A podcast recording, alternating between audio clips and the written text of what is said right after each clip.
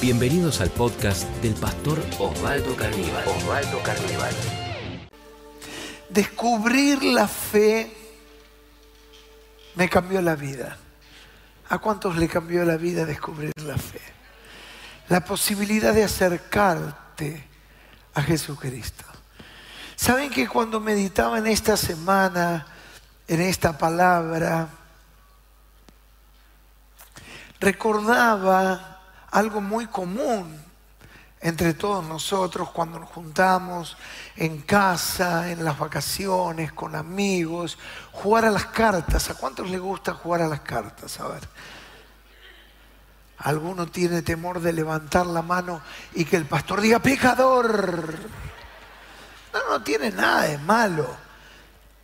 Es decir, es un juego de entretenimiento, no estamos hablando acá de apuestas, bueno, y de otras cosas que nos involucran en otro mundo que muchos de nosotros dejamos atrás.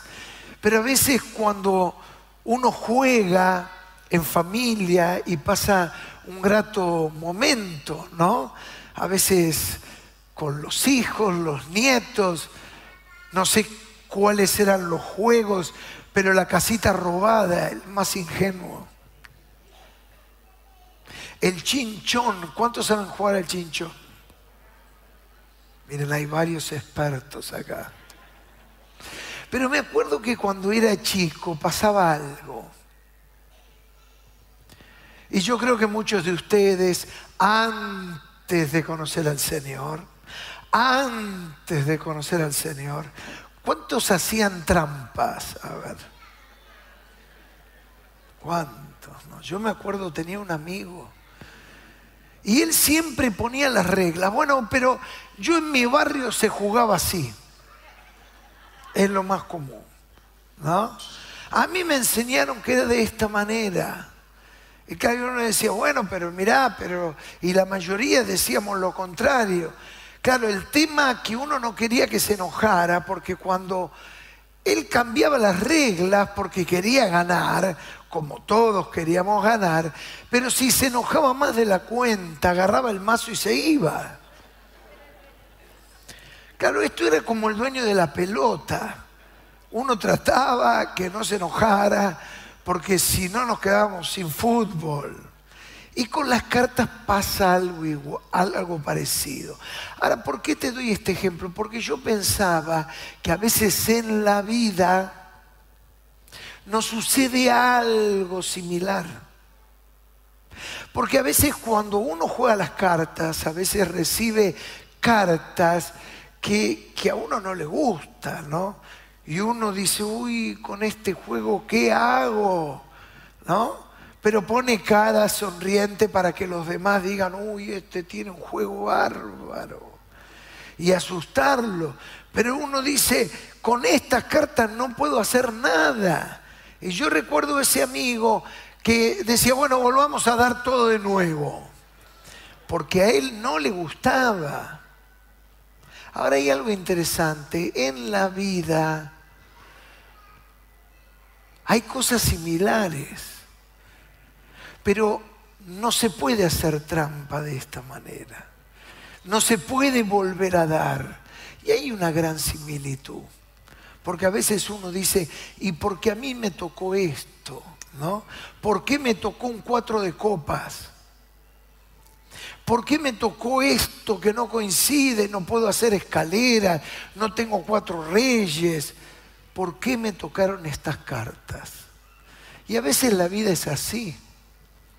Cuando uno escucha una historia, y a mí me toca mucho escuchar historias, me sorprendo y digo, qué tremendo lo que le pasó a esta persona. ¿Saben hasta cuándo? Hasta que escucho otra historia. Y entonces digo, no, no, no, no, esto todavía, todavía es peor. Y cada uno de nosotros nos han tocado, podríamos decir, algunas cartas y no las podemos cambiar. Y tenemos que jugar con esas cartas. Y claro, cuando uno no conoce al Señor, como te debe haber pasado, como me pasó a mí, uno se enoja, uno se resiente, se amarga, se amarga con Dios, con la vida, con otras personas que a veces no tienen nada que ver, porque son las cartas que a mí me tocaron. El lugar donde nací, los padres que tuve, si los pude conocer o no los pude conocer, si fui amado, protegido o fui descuidado, olvidado o abandonado. Pero ahí uno encuentra sentido a la fe. Porque cuando uno descubre la fe, tiene la posibilidad de acercarse a Dios y Dios darnos una nueva chance en esta vida. Y aquí dice la palabra del Señor en 2 Corintios 5, 17. Las cosas viejas pasaron y aquí todas son hechas nuevas. Y es como que el Señor te da un nuevo juego para volver a jugar y dejar atrás el pasado. Pero algunos siguen todavía lidiando, peleando, luchando, no descubriendo la gran herramienta que es la fe que está dentro tuyo. Descubrir la fe Miren, yo le puse por título a esta charla, Enciende los motores de la fe. Enciende los motores de la fe. Yo veo mucha gente creyente, mucha gente que ve videos, escucha palabras y hoy en día tenemos esta posibilidad. Ayer hablaba con alguien eh, y está aislado por COVID, me mandó una foto y claro, estaba viendo el culto, el culto de la semana pasada. Y esto es la facilidad, como se suele decir, de verlo on demand.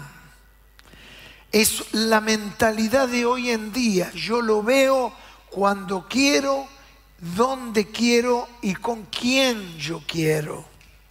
Y entonces estaba viendo el culto del fin de semana pasado, pero lo estaba viendo habiendo transcurrido seis días.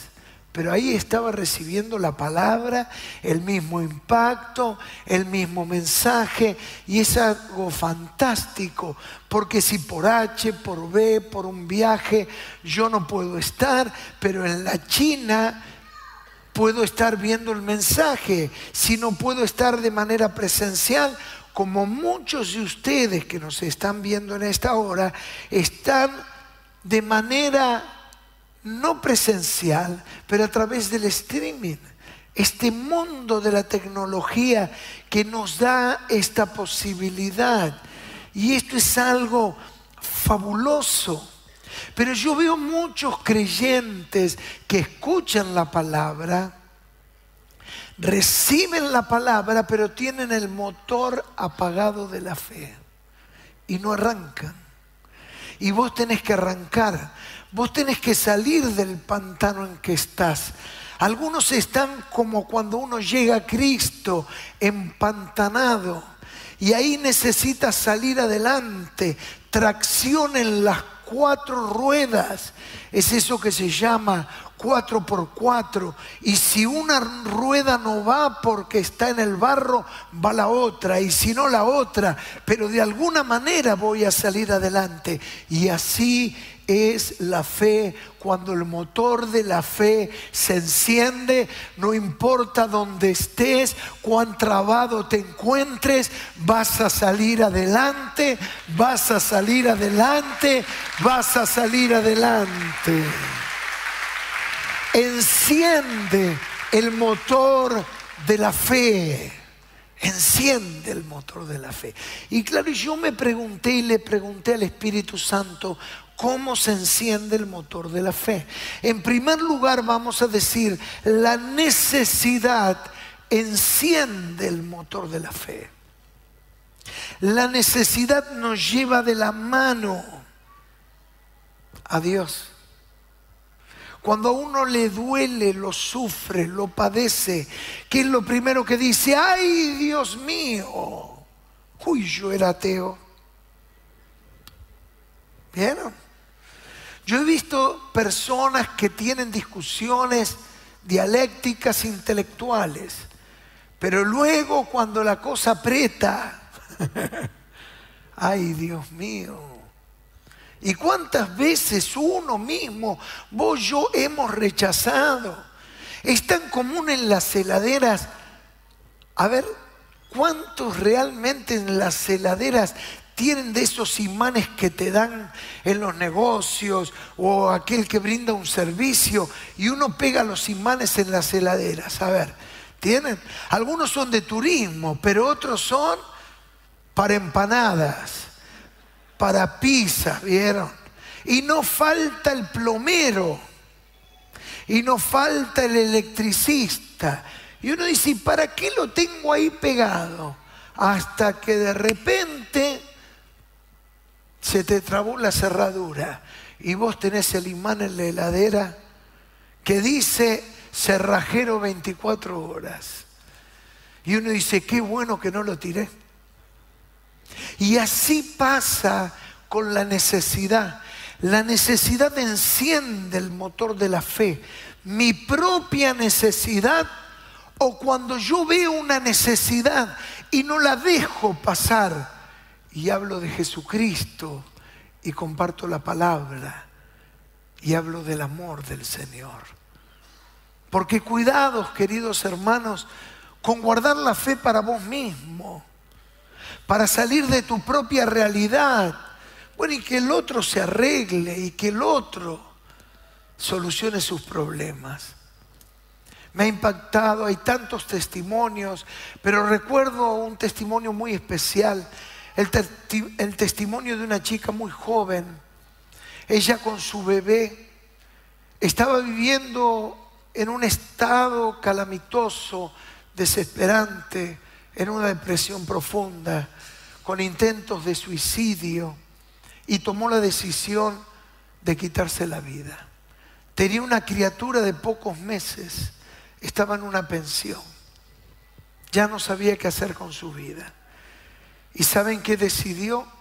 Primero le voy a quitar la vida a mi hijo, porque ¿quién lo va a atender? Y luego me voy a matar yo. Y tomó la almohada mientras el nene dormía para asfixiarlo y de repente miró para el costado para no ver ese momento. Y tenía un ropero ahí en la habitación. Y arriba del ropero asomaba el lomo de una Biblia que le habían regalado. Un hermano de Catedral de la Fe. Y en ese momento, cuando está por asfixiar al niño, ve el lomo de la Biblia y suelta la almohada y estalla en un llanto y dice, ¿qué estoy haciendo? Me estoy volviendo loca. Y fue y buscó la Biblia. Y cuando abre la Biblia en la primera página, tenía el nombre de la amiga que se la había regalado. ¿Cuánto tiempo hacía que estaba dormida esa Biblia ahí? Como ese imán en la heladera que uno dice, no sé qué sirve, para qué sirve, pero ahí estaba la Biblia. Y rápidamente agarró el celular y la llamó. Y le dijo, estoy desesperada, no puedo más. Estuve a punto de hacer una locura. Y de repente le contó el detalle y tomé la Biblia y estaba como me la habías dedicado, que en los momentos más difíciles de tu vida esta palabra ilumine tu camino. Y ahí te llamé porque no sé qué hacer más con mi vida. Y le dijo, mira, mañana vos podés, yo te paso a buscar y vamos a ir a una reunión. Y nosotros teníamos una gran actividad evangelística y la pasó a buscar por la pensión y la llevó ese día y entregó su vida a Cristo y al entregarse a Cristo, los pensamientos de suicidio se fueron, la paz vino y fue una nueva criatura porque Cristo le trajo vida. Demos un fuerte aplauso a Jesús. Gloria a Dios. se dan cuenta, por un lado, la necesidad propia enciende el motor de la fe y me moviliza. Y vos viste los momentos que uno termina estando más cerca de Dios, son los momentos más difíciles. Porque cuando uno se acomoda, se va olvidando y ya no me congrego, ni online me congrego, porque ahora estoy estable, ya salí adelante, se acomodó todo y ahora estoy tan ocupado, tengo trabajo, estoy progresando. Es la bendición de Dios, pero que la bendición de Dios no te haga olvidar que Dios debe de ser lo primero en tu vida. Que Dios debe de ocupar siempre el primer lugar en tu vida las dificultades son la comida con la que la fe se alimenta. Así lo decía George Mueller. Y te traje esta frase. Las dificultades son la comida con la que la fe se alimenta. Es decir, el problema, la adversidad, la dificultad es una oportunidad que alimenta la fe para que el motor arranque y yo descubra el milagro. La Biblia está llena de historias y llena de milagros. Y observa la característica en común. Siempre que hubo un milagro, primero hubo una necesidad. Y la necesidad se confrontó con el poder de Dios. Entonces, si vos tenés un problema, en realidad lo que tenés no es un problema, sino una oportunidad de ver a Dios obrar. Amén. Una oportunidad de ver a Dios obrar. Miren qué manera distinta de ver las cosas. Mira qué forma diferente de ver la vida. Mira de qué manera podés ver la realidad de otra forma. Y a mí me encanta ver la vida de esta manera, que en realidad lo que tengo delante no es un problema, sino la oportunidad para ver un milagro y ver a Dios obrar. Y eso es lo que hace la fe. La fe transforma la oportunidad lo que era un problema en una oportunidad para ver un gran milagro. En segundo lugar, la confianza enciende los motores de la fe. ¿Qué enciende los motores de la fe también? La confianza. El depositar tu confianza en las manos de Dios. A mí me encantan las películas de suspenso. Son esas películas que te ponen los pelos de punta. Son esas películas que si tenés pochoclos te los comes todos. Porque te mantienen en vilo, en intriga, hasta el último momento. Y vos no sabés quién es el asesino. Y vos no sabés cómo va a derivar la historia. Y yo creo que a veces la vida es un poco así. La vida es una película que aunque vos no asumas el rol, vos sos el actor principal de tu propia historia. Algunos viven responsabilizando a los demás y sacan factura. No sé si será A, será B, será C pero le mandan factura a todo, al padre, a la madre, al tío, al hermano mayor, al abuelo, al presidente, al ministro de Economía, al FMI, no sé a quién más le puede mandar eh, factura, al director técnico del equipo que no lo sale adelante, o vaya a saber a quién más. Porque nunca asumen que ellos son los protagonistas y los actores.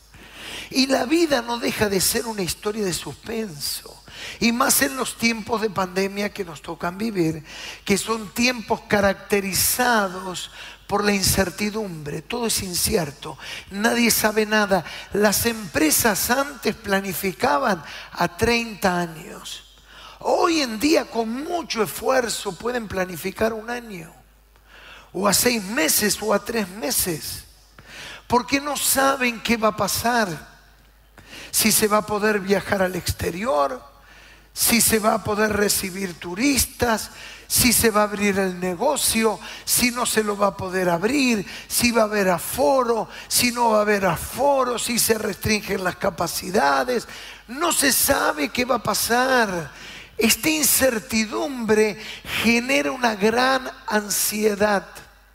La ansiedad se desarrolla en plenitud en los momentos de incertidumbre. Y en estos momentos más que nunca se desarrolla el poder de la ansiedad en medio de la incertidumbre. Y queridos hermanos, yo tengo una buena noticia. Lo único que desactiva el poder de la ansiedad es el poder de la confianza en Dios. Porque ¿en quién voy a confiar? La medicina cambia, los laboratorios, los científicos, el virus va mutando y hay nuevas formas y nuevos contagios y nuevas enfermedades. Y hay una total desorientación para todo un mundo que vive en una gran incertidumbre. Por eso hay cada vez más angustia, ataques de pánico, ataques de ansiedad. Por eso hay cada vez más gente desconcertada, pero el único que puede decir yo estoy seguro en los tiempos de mayor incertidumbre es el que ha puesto su confianza en las manos de Jesús, porque Jesús no falla. Jesús no falla. Porque hablábamos de películas. Y aunque yo no sepa el final de la película de mi vida, Jesús sí lo sabe. Y yo puedo estar confiado. Y yo puedo estar seguro. Va a haber momentos que no vas a entender por qué me pasa lo que me pasa. ¿Cuántos pensaron así alguna vez? ¿Quién no ha dicho, ¿por qué me toca vivir esto? ¿Por qué me pasa esto? Pero aunque vos no sepas el desenlace de la película, de la historia de tu vida, Jesucristo sí sabe cómo todo va a terminar. Y todo va a terminar bien. Y ahí nace la confianza. La confianza es aquella que se pone en las manos de Dios, pero no entiende nada. Y muchas veces es doloroso, es triste, porque a veces te toca o me toca perder a un ser querido. A veces transitar una enfermedad. A veces lo que vos viste en una película te toca verlo en carne propia y uno dice, yo nunca me imaginé que podría estar viviendo lo que me toca vivir. Pero acá estoy. El Señor está a mi lado y Él me va a ayudar y todo ayudará para bien. Esa es la confianza, esa es la esperanza que el Hijo de Dios tiene. Aleluya. En otras palabras, Dios es el que sabe el final de la película. Entonces podés estar confiado, podés estar tranquilo. Algo realmente sucede mientras nada está sucediendo. Esto es paradójico, casi contradictorio. Mira, algo realmente sucede mientras nada está sucediendo. Dios usa la espera para cambiarnos. Porque esto es lo difícil. El Señor dice, estad quieto y ved la salvación que haré yo con vosotros. Y estad quieto no es fácil. ¿Y qué puedo hacer? ¿Y cómo lo puedo resolver? Y yo tengo que hacer algo. Y yo no me puedo quedar así. Y yo tengo que llamar a alguien. Y alguien me tiene que ayudar. Y el Señor dice, confía en mí. Ponerlo en mis manos. Está seguro. Yo voy a obrar. Y es una espera no pasiva, sino que está puesta en las manos de Dios en el Dios que no se olvida, en el Dios que siempre actúa a favor tuyo. El Salmo 27, 14 dice, espera al Señor, esfuérzate. ¿Cómo dice? Esfuérzate, sé fuerte. ¿Cuántos pueden decir, tengo que ser fuerte? Bueno, por lo menos ayúdame a que lo crea. Vamos, tengo que ser fuerte. Vamos a volver a leer el texto. Dice, espera el Señor, esfuérzate, aliéntese tu corazón. Sí, espera al Señor. Aleluya. ¿Cuántos pueden levantar su mano derecha y decir, yo voy a esperar al Señor? Otra vez yo voy a esperar al Señor. Él está obrando. Él está actuando. Él está trabajando. Y finalmente digamos algo muy importante. Dijimos la necesidad enciende los motores de la fe. La confianza enciende los motores de la fe. Y finalmente vamos a decir, los sueños encienden los motores de la fe. ¿Por qué es tan importante soñar? Porque cuando Dios llega a un corazón, llega a una vida, despierta la capacidad de soñar. El sueño te conecta con la esperanza y con lo que va a venir por delante. El que no tiene un sueño, no tiene una esperanza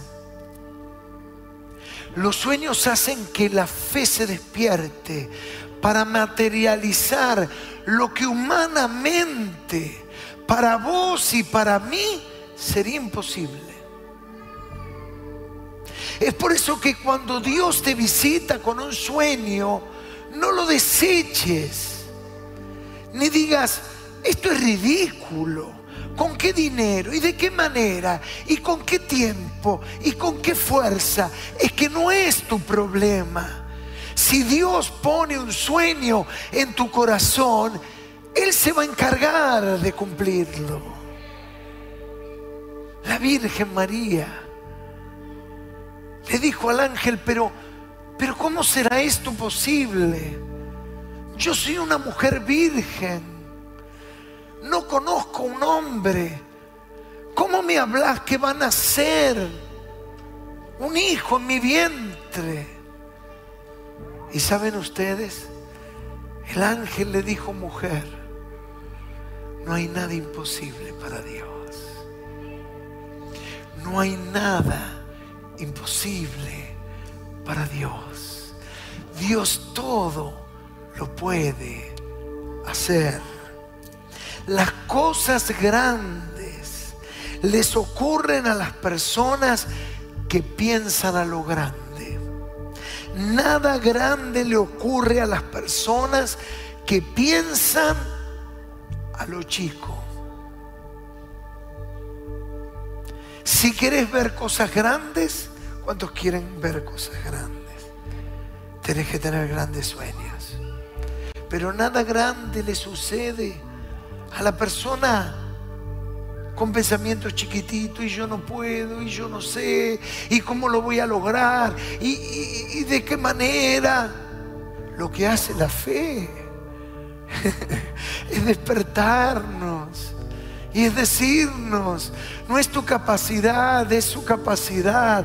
No es tu suficiencia, es su suficiencia. No son tus posibilidades, son sus posibilidades. No son tus riquezas, son sus riquezas, no es tu poder, es su poder. Cuando el apóstol Pablo lo descubre esto, él declara y lo dice y lo deja en el libro de Filipenses, es que todo lo puedo en Cristo que me da fuerzas cada día y cada mañana. Aleluya.